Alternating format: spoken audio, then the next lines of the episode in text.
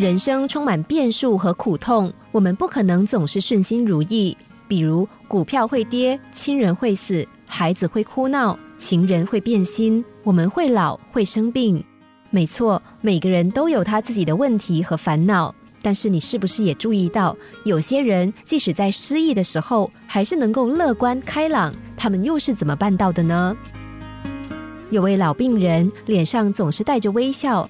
到病房来的护士也常常被他逗笑。有一次，护士忍不住问他说：“你怎么能够在病痛中还常常保持微笑？”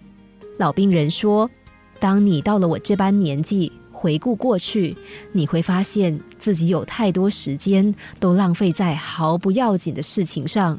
现在我七十岁了，再也不在乎儿子是不是又忘了把浴室的灯关上，或是我丈夫的成就和收入不如人。”我已经知道，人生啊，活得快乐最要紧。为什么要为了小小的痛苦或得失，就放弃享受人生的乐趣？他笑得更开了。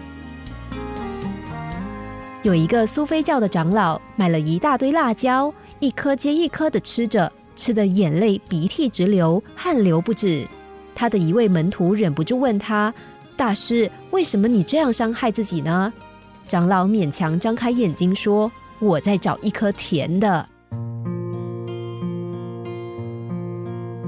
就是这种“我在找一颗甜的”念头，让他们不断的尝尽苦痛。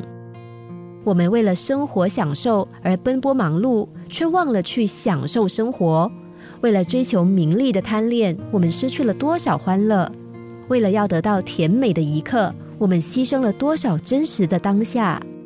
想要的太多，却忘了满足自己活着的需要。大多数人都是浑浑噩噩的过了一生，才猛然醒悟，生命中有许多美好的事物已经悄然而逝。不断的追寻，才发现原来自己就是我们在找的那一个甜的。为什么不让现在的心情马上就快乐起来呢？为什么不去好好欣赏每一个东西、每一件事情、每一个人？